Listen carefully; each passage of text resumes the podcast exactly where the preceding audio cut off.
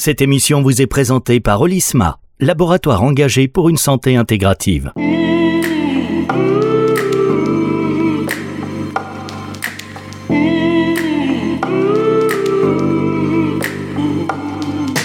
La santé, c'est tout. Florian Petitjean sur Nutri Radio. Bonjour Florian. Bonjour Fabrice. Florian Petitjean, comment allez-vous? Eh, Je vais très bien, impeccable depuis la semaine dernière. Tout va bien chaque semaine sur Nutri Radio pour nous régaler, pour nous interroger aussi et euh, nous mettre en perspective certaines choses qui, euh, quand on y réfléchit, voilà, sont indispensables pour notre mieux-être, pour notre bonne santé. Euh, juste Florian, avant qu'on démarre cette émission, n'oubliez pas, on, est, on est sur antenne hein, dans les conditions du direct, de parler bien dans le micro tout au long de l'émission, parce que la semaine dernière, les, producteurs m'ont dit, on a eu du mal sur la post-prod. parce que les conversations elles sont prenantes et d'ailleurs vous avez voté et vous avez voté pour le retour de cette invitée Alice Guillon. Elle était avec vous la semaine dernière, elle revient euh, cette semaine. C'était prévu pour nous parler d'inflammation de bas grade. Vous êtes normalienne, docteur en neurosciences, enseignante et euh, chercheur pendant 10 ans à l'université Paris 6, puis chercheur à l'Institut de pharmacologie moléculaire et cellulaire à Sophia Antipolis, actuellement directeur de recherche en neurosciences au CNRS euh, à Marseille. Vous êtes membre de l'Observatoire des médecines complémentaires et non conventionnelles et membre fondateur de l'Alliance pour une santé intégrative, membre de la NPIS, la société savante qui a pour vocation de développer des modèles d'évaluation et d'intervention, donc d'intervention pardon, euh, non médicamenteuse. Forcément, sur un CV aussi long, si je me plante pas, vous euh, j'ouvre un cabinet d'orthophonie. Et vous êtes également auteur du livre Comment enrichir son environnement pour aller mieux aux éditions Ovadia. Allez, j'ai vu. Bonjour. Allez, respirez, respirez. Ah, c'est dur. Bonjour. Bonjour Alice. Bonjour Alice. Bonjour à tous les deux. Alors la semaine dernière, on a effectivement parlé de psychoneuro-immuno-endocrinologie, cette fameuse PNIE, euh, du fait en fait qu'en quelque sorte notre corps et notre esprit ne font qu'un que notre système nerveux est lié à toutes nos fonctions physiologiques et en particulier au système immunitaire, que notre environnement et notamment le stress peut avoir des conséquences importantes sur notre santé. En somme, et on le dira jamais assez, notre santé est étroitement liée à notre mode de vie. Je crois qu'on a fait un, un, bon tour sur ce sujet pour éclairer les auditeurs, Fabrice, euh, la semaine dernière. Alors du coup, euh, je vous propose d'aborder le dernier sujet, en fait, qui est très en lien avec euh, ce que nous avons évoqué euh, lors des toutes premières émissions. Donc, je répète encore une fois, le microbiote, nous avons vu ça avec Véronique Mondin, l'épigénétique également, la semaine dernière, la PNIE. Il nous manquait donc un quatrième point pour expliquer finalement tout ce contexte physiopathologique donc à l'origine des maladies chroniques. Donc, on va parler d'inflammation systémique de bas grade. Alors, on on sait bien ce que c'est qu'une inflammation. Quand on, a, quand on a une angine, par exemple, la gorge est rouge, on a du mal à avaler parce que ça fait mal. Ou alors, si on se fait une entorse de la cheville, euh, l'articulation est douloureuse, elle est rouge, elle est gonflée. Alors, dans ce cas-là, on va utiliser des anti-inflammatoires, soit des, des anti-inflammatoires non stéroïdiens, soit des corticoïdes. Mais dans les deux cas, on a affaire à une inflammation aiguë et locale que tout le monde connaît. Mais alors, une inflammation systémique de bas grade, ça veut dire quoi? Et en quoi, euh, finalement, Alice, euh, si tu peux nous, répondre à cette question, en quoi est-ce qu'elle diffère d'une inflammation aiguë? Eh bien, l'inflammation de bas grade, c'est une inflammation beaucoup plus sournoise parce qu'elle est moins visible, elle est asymptomatique au début et en fait, euh, elle implique une concentration moins élevée de molécules inflammatoires dans le sang, mais sur un temps plus long. Et du coup, il va y avoir une stimulation permanente des défenses immunitaires et ça peut avoir des conséquences euh, assez catastrophiques. Alors, du coup, c'est, est-ce qu'on peut dire que c'est comme un, un moteur euh, à l'arrêt, euh, enfin pas à l'arrêt, en tout cas un moteur qui est plutôt qu'être au ralenti, on a le pied légèrement sur la pédale, ce qui fait qu'on entend le moteur euh, vrombir sans avancer finalement, et ça, ça va durer tout le temps, en pendant des mois ou des années, c'est ça un peu sur régime? ça, va durer, oui, pendant plusieurs semaines, voire plusieurs mois, et au bout d'un moment, ben, j'ai parlé la semaine dernière des, des stimulations des récepteurs par les les hormones, les neurotransmetteurs, et une stimulation permanente des récepteurs cause euh, des modifications à long terme, des internalisations de ces récepteurs qui vont les désensibiliser, ou une stimulation permanente, ça va provoquer des, changements intracellulaires. Donc ça va perturber euh, tous les systèmes et provoquer des pathologies chroniques ou euh, auto-immunes Ça peut être des troubles digestifs, une prise de poids, des troubles de l'humeur. Alors, avant de rentrer sur les conséquences, peut-être quelles en sont les causes finalement, ou les facteurs qui peuvent y contribuer à cette inflammation de bas grade? Les causes de, cette euh, stimulation permanente euh, des défenses immunitaires, ça peut être par exemple une infection chronique, si vous avez tout le temps des rhumes, ou euh, une intolérance alimentaire, si vous mangez des aliments ultra transformés qui, contiennent des molécules inadaptées à notre organisme. Ben, l'organisme va en, en, permanence essayer de se défendre et ça peut provoquer cette inflammation de bas grade. Ça peut être aussi une exposition à des agents polluants par exemple des médicaments, le tabac ou, la pollution de l'air ou de l'eau. Donc finalement, c'est euh, une exposition longue à euh, des stimulations qui, vont induire une défense par l'organisme euh, et peu à peu donc induire cette inflammation sournoise là qui va se prolonger dans le temps. C'est ça. Alors du coup, pour en revenir aux conséquences, tu en as évoqué toute une série là tout à l'heure, mais est-ce que parmi les conséquences, quand vraiment ça dure longtemps, il peut y avoir aussi des conséquences euh, sur des maladies chroniques euh, notamment? Ben oui, dans la durée, il peut y avoir une évolution vers une maladie chronique qui peut euh, accélérer la, la dégénérescence cellulaire ou des tissus. Par exemple, il peut y avoir une augmentation des radicaux libres qui sont responsables du stress oxydatif. Et ça, ça peut provoquer de l'arthrose, du diabète, de l'artérosclérose.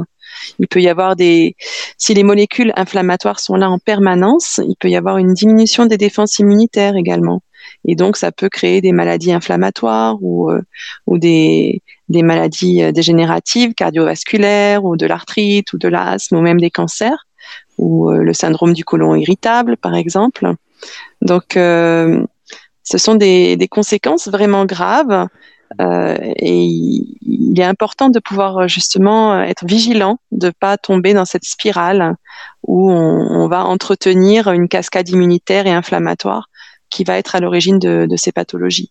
C'est un peu une, comme bon, je faisais l'allusion tout à l'heure au, moteur, mais c'est un peu un sur-régime en fait auquel qu'on s'inflige par notre mode de vie dans la durée en fait, c'est ça? Oui, et c'est un petit peu un cercle vicieux aussi, parce que quand on commence à rentrer dans, dans cette inflammation chronique, on va entraîner beaucoup d'organes à dysfonctionner qui eux-mêmes vont de nouveau entre, entretenir l'inflammation.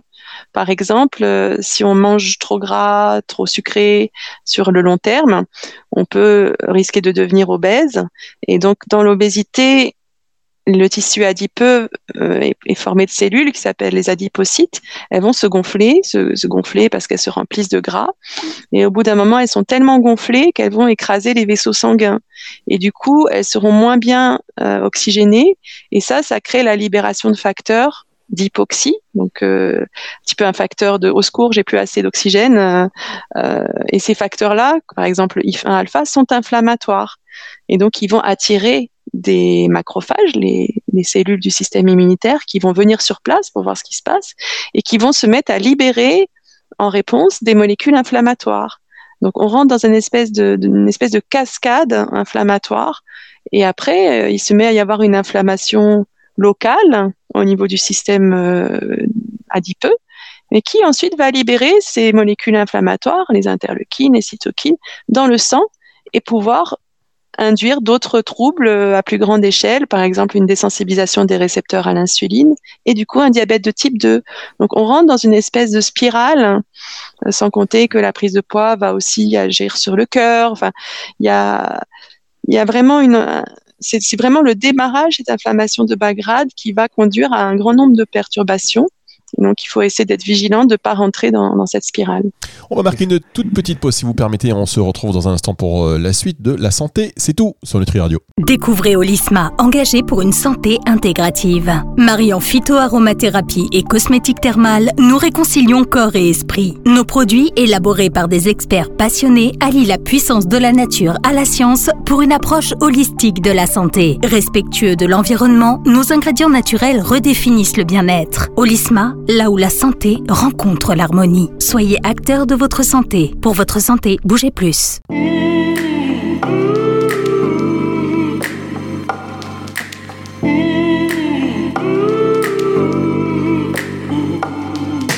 La santé, c'est tout. Florian Petitjean sur Nutri Radio. Nutri Radio nourrit le corps et l'esprit. Nutri Radio cœur, corps, esprit. Si vous avez écouté l'émission la semaine dernière, on va créditer Aurélie, euh, enfin n'importe quoi, Alice Guyon, qui est notre invitée aujourd'hui. Euh, vous êtes normalienne, docteur en neurosciences et auteur du livre Comment enrichir son environnement pour aller mieux, chercheur au CNRS euh, à Marseille, enfin directeur de recherche même au CNRS à, Marseille. Alors je dis pas tous vos titres parce qu'on va continuer cette conversation que vous avez avec Florian Petitjean et puis dont vous faites profiter les, les auditeurs sur l'inflammation de Bagrade. J'espère que vous allez nous dire d'ailleurs comment faire pour s'en sortir parce que là on se dit tous qu'on a une inflammation de Bagrade.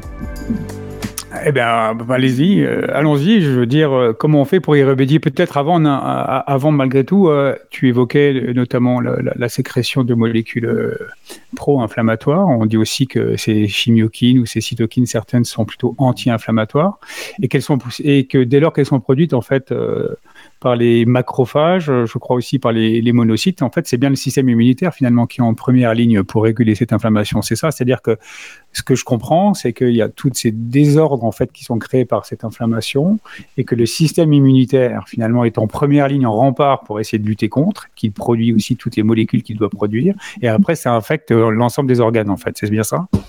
Oui, c'est ça. En général, l'inflammation est d'abord locale, souvent dans l'intestin d'ailleurs. 80% euh, des problèmes viennent souvent de, l'intestin. Et ensuite, une fois que l'inflammation, euh, on, en a parlé, enfin vous en avez parlé dans les précédentes émissions, si au niveau de l'intestin, il y a une perméabilité trop importante qui, apparaît, eh bien, il y a des molécules qui vont rentrer dans le sang. Et puis ensuite, l'inflammation se répand dans tout le corps par le sang. Donc, Mm. Alors du coup, pour y remédier, est-ce qu'il faut faire du sport? Est-ce qu'il faut modifier l'alimentation? J'imagine, euh, notamment, comme on l'évoquait dans la précédente émission, euh, essayer d'élimiter autant que possible les produits transformés. Je crois aussi que les sucres rapides sont pas forcément des alliés. Alors oui, l'important c'est déjà de trouver la cause dans son mode de vie. Donc parmi le mode de vie, il y a bien sûr l'alimentation, qu'il faut essayer de manger des aliments frais, de saison, les plus colorés possibles, les plus variés possibles. Si possible, pas trop cuits. Éviter bien sûr tout ce qui est euh, euh, viande d'élevage industriel qui sont pleines d'hormones de stress, euh, tous les laits industriels. voilà, essayer de limiter tout ce qui est gras en, excès, sucre en excès et euh, tout ce qui a peu d'intérêt au niveau des vitamines, au niveau des, fibres qui, qui, sont utiles pour nous. Et puis, dans le mode de vie, il n'y a pas que l'alimentation, il y a aussi le sommeil qui permet d'éliminer les déchets. Donc avoir un bon sommeil, ménager des temps de sommeil, euh, faire du sport pour faire circuler aussi le sang correctement pour permettre l'élimination des déchets, boire, boire de la bonne eau, respirer du bon air, euh, voilà, essayer de varier les activités.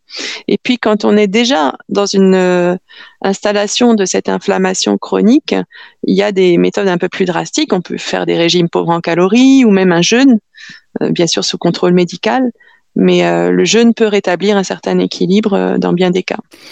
Alors, du coup, tu, évoques euh, là le, sommeil. On dit aussi d'ailleurs, au-delà du sommeil, je pense au cycle veille-sommeil, qu'il faut aussi prendre de la lumière et, de la vraie lumière. Là, aujourd'hui, on est quand même tout le temps à l'intérieur, donc exposé à une lumière artificielle, voire à peu de lumière le fait de prendre déjà 30 minutes d'exposition au soleil, euh, même s'il fait pas beau, quand je dis hein, au soleil, euh, en tout cas d'aller dehors, euh, ça fait, ça fait du bien. Mais on a évoqué le stress également. Donc, ce sont des éléments qui sont évidemment à prendre en considération, mais comment faire en fait? C'est une des questions, moi, qui me, qui me souvent, parce qu'on est tous souvent conscient de ce qu'il faudrait faire hein, dans le meilleur des cas, mais c'est pas toujours facile de, s'y astreindre. Alors pour ne pas être moraliste en fait, parce que c'est facile de dire il y a qu'à faucon, mais comment on peut faire pour euh, limiter ou intervenir sur la cause en fait, euh, déjà peut-être par étapes, mais mais pour faire simple en fait? Ben déjà, on peut essayer de déterminer la cause. Donc, comme tu dis, voir si on est trop sédentaire ou euh, trop enfermé euh, à l'ombre et, voir les, moments où on aurait besoin de lumière et de soleil ou de contact avec les plantes. Il y a des choses simples qu'on peut faire. On peut mettre une plante dans son bureau. On peut changer l'orientation de son bureau pour euh, se rapprocher de la lumière. On peut s'offrir une petite pause où on va prendre un petit peu l'air dans la journée. On peut quelque part augmenter sa résilience par des pratiques euh, comme euh, le tai chi, le yoga, enfin, quelque chose qui nous fait plaisir, aller faire un footing ou autre. Et puis, euh, ce qui n'est pas négligeable aussi, c'est la sociabilisation. Arriver à, à être en harmonie avec notre entourage, ça peut aussi faire du bien pour diminuer le stress et améliorer la qualité du sommeil. Donc là, on peut apprendre à mieux communiquer avec les personnes. il y a des, des, pratiques comme la communication bienveillante ou non violente. Donc c'est se former quelque part à être plus en harmonie avec son entourage, que ce soit l'environnement euh, physique, mais aussi l'environnement euh, humain et animal autour de nous et les plantes. Donc, euh, par toutes ces approches, on peut se sentir mieux dans notre environnement. Et rien que ça, ça va faire baisser le stress et donc améliorer notre état immunitaire. C'est ce que tu c'est ce que tu expliques en fait au travers de cette notion d'environnement enrichi, enrichi pardon, dans, ton livre, hein, notamment quand tu fais référence à, la question comment enrichir son environnement pour aller mieux. Est-ce que c'est tout ça en fait dont tu parles? Tout à fait. Cette étude est partie d'une étude chez les souris où on compare euh, la santé physique et mentale des souris qui sont dans des cages traditionnelles où elles ont grosso modo rien à faire, juste à manger et à boire, et des souris élevées en environnement enrichi où là elles sont dans des grandes cages où c'est un petit peu Luna Park pour les souris, elles ont plein d'amusements, elles ont des roues d'exercice, euh, des labyrinthes, elles sont plus nombreuses dans la cage donc elles peuvent sociabiliser, euh, clairement elles ne s'ennuient pas. Et donc par le jeu, par l'amusement, le plaisir, la motivation intérieure euh, qui n'est pas imposée puisque là, elles vont euh, volontairement dans les roues d'exercice, qu'elles font une activité physique, sportive euh, volontaire, eh bien, on, augmente, on améliore cette balance dont on parlait entre système ortho et parasympathique. Et, euh, du coup, on, améliore l'état du système nerveux, la circulation, l'état des muscles, on diminue la masse grasse, et du coup, on, stimule le système immunitaire. Et chez l'homme, c'est la même chose. Chez l'homme, il faut trouver cet équilibre où on a à la fois des stimulations de notre système orthosympathique en faisant du sport, en bougeant, on améliore la circulation, et en même temps des activités où on va stimuler le parasympathique comme la méditation, le tai chi, le yoga. Excusez-moi. Et aussi promouvoir les interactions sociales je vais boire un peu d'eau, excusez-moi. Oui, buvez un peu d'eau. Voilà, on va. c'est tellement passionnant euh, qu'on parle beaucoup et finalement, il faut s'hydrater. C'est les conseils. Il faut appliquer vos conseils. Buvez un petit peu d'eau, de la bonne eau. Hein. Attention, de la bonne eau. D'ailleurs, Florian, vous, vous buvez suffisamment d'eau? Parce que depuis le début de cette émission. Ah, moi, je suis un dromadaire. Je, non, enfin, je bois beaucoup, oui, oui, je bois beaucoup. Là, j'ai un grand verre d'eau rempli à côté de moi. Très bien. On incite tous les auditeurs. Prenez le temps de cette pause pour également boire un peu d'eau. C'est bon pour vous? Oui, ça va aller. Ah, Donc du coup, j'en étais à dire qu'il fallait également promouvoir les interactions sociales, mais aussi des activités cognitives, le jeu, et puis la pensée positive, c'est-à-dire vraiment euh, essayer de toujours focaliser notre attention sur ce qui nous fait du bien. Donc si je veux résumer, c'est vraiment repérer quels sont nos besoins et apprendre à les satisfaire en conscience, sans excès et étape par étape pour changer euh, notre mode de vie parce que effectivement on est tellement ancré dans des schémas euh, devenus conventionnels euh, où euh, trabarar trabarar trabarar il faut presque souffrir pour évoluer dans cette société. Quel espagnol quel espagnol il faut effectivement je suis impressionné par votre espagnol hein. ah, oui courant courant bien sûr. Évidemment étape par étape on peut effectivement y aller. Moi j'en suis un exemple hein. Effectivement, ces techniques de respiration euh, et, cette prise de conscience des signaux avant-coureurs de, moments de stress, par exemple, ben c'est aussi de les prendre au, premier signe ou presque de les anticiper hein, et d'y mettre quelques, ça. techniques derrière qui nous vont bien. En fait, c'est très simple. Ça, implique à apprendre à s'écouter, être vigilant, prendre le temps d'observer notre intériorité, les, premiers signes de douleur ou de, malaise pour ne pas attendre d'être vraiment malade pour intervenir. C'est ça. Alors avant que, que Fabrice euh, nous tire les oreilles en nous disant euh, qu'on va, qu'on va dépasser, euh, je voudrais quand même, je voudrais pas terminer cette émission sans, sans faire référence à, ton intérêt pour les pratiques de santé, justement, pour y revenir. quelles sont enfin, de ces pratiques de santé qui nous viennent bien souvent des, des médecines traditionnelles ce qui touche à, leur évaluation en fait et, à l'intérêt qu'il y aurait à, les intégrer. Euh, bien sûr dans notre quotidien, mais comme on vient de l'évoquer, mais aussi en médecine. Je pense à la méditation, au yoga, au qigong, tout ce que tu as évoqué, le tai chi, mais bien d'autres, l'acupuncture, euh, l'auriculothérapie. Euh, alors, je crois l'hypnose, évidemment. Euh, je crois que tu, tu pratiques, enfin, tu l'as évoqué d'ailleurs, certaines de ces disciplines. pourquoi il faudrait qu'on s'y intéresse plus finalement, d'après toi? Déjà, il y a énormément de pratiques qui ont été validées par la science comme étant très efficace pour plein d'indications et surtout efficace en prévention. On a beaucoup évoqué qu'il y avait beaucoup de maladies chroniques dans notre société. Euh, peut-être qu'on pourrait, par la prévention, éviter d'en arriver là et euh, rétablir l'équilibre avant de tomber malade, de façon à ne pas avoir à, engorger le système médical français. Euh, et également, ce qui serait intéressant, ce serait que les médecins s'y intéressent et les incorporent au parcours de soins des patients, parce qu'elles peuvent aussi, ces pratiques, euh, être utiles en thérapie une fois que la maladie est là, pour essayer de, de prendre soin du patient, pour euh, améliorer sa qualité de vie et même pour lutter contre la maladie. Donc, euh, l'idée est vraiment de faire connaître aux médecins l'existence de, de, toutes ces pratiques et aussi de les rassurer parce qu'il y a souvent beaucoup de peur associée à l'usage de ces pratiques parce qu'elles sont méconnues. Et donc, si on apporte des arguments scientifiques, euh, rationnels, montrant l'avantage euh, à tous les points, l'avantage pour la santé, mais également l'avantage écologique, parce que finalement, si on consomme moins de médicaments et si on fait moins de chirurgie, on préserve aussi la planète. Euh, et également les avantages sociaux, puisque sociétaux, puisque notre système de santé est un peu exsangue et si on limite un petit peu l'arrivée massive des problèmes euh, de maladies chroniques au niveau des médecins, on va désengorger le, le système de santé. Donc arriver à faire une médecine plus intégrative, plus holistique, qui va allier la médecine euh, traditionnelle, euh, conventionnelle, qui, qui, fonctionne très bien pour des, problèmes aigus et qu'on est très content d'avoir, et toute cette euh, médecine plus traditionnelle ou toutes ces pratiques complémentaires dont certaines sont validées, qui deviennent alors des interventions non médicamenteuses validées. Et si on peut euh, faire euh, en sorte que tous ces, tous ces outils qu'on a pour préserver notre santé soient utilisés en parallèle, eh bien, on pourra, je pense, y gagner grandement et protéger euh, la santé également des générations à venir. Parce que comme tu l'évoques euh, et c'était la question la dernière question que je voulais poser mais tu l'as évoqué euh, il y a un enjeu de santé environnementale derrière tout ça. Parce qu'effectivement avoir accès ou en tout cas donner accès à toutes ces pratiques que ce soit en prévention pour diminuer le nombre de maladies chroniques, en tout cas leur incidence, leur prévalence, mais également pour améliorer la qualité de vie et possiblement diminuer la consommation de médicaments ou le recours aux médicaments aux personnes qui sont atteintes de maladies chroniques. Finalement, tout ça, c'est bah, bénéfique à tout le monde, individuellement et, collectivement, parce que collectivement, finalement, ça pèse moins sur l'environnement.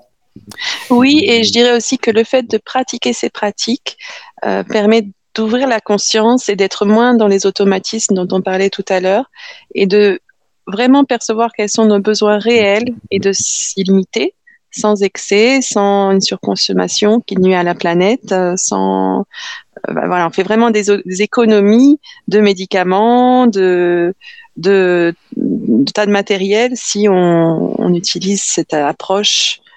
Euh, on est vigilant à nos besoins.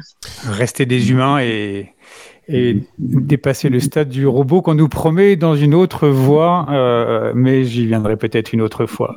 Merci Alice, euh, c'était super, je suis ravi de, d'avoir eu cet échange avec toi. Fabrice, un petit mot, euh, j'imagine, euh, pour, euh, pour conclure cette émission bah, écoutez, merci. Merci à tous les deux parce qu'effectivement, c'était très intéressant et vous avez parlé du robot qu'on nous promet. ça ferait aussi l'objet, j'imagine, en plus pour vous, spécialistes en neurosciences, d'une émission plus qu'intéressante, j'en suis sûr. Alice, merci à vous. Merci à vous deux pour votre invitation. Et on va mettre ça en pratique. J'espère à bientôt. Merci, à très très bientôt Alice. À très vite, au revoir Florian, au revoir à vous deux. Donc une émission que vous allez pouvoir retrouver en podcast à la fin de la semaine sur Nutri Radio, c'est 18h hein, dimanche, euh, que tous les podcasts sont mis à jour euh, sur toutes les plateformes de streaming audio également. C'est le retour de la musique tout de suite et puis Florian va se retrouver donc la semaine prochaine.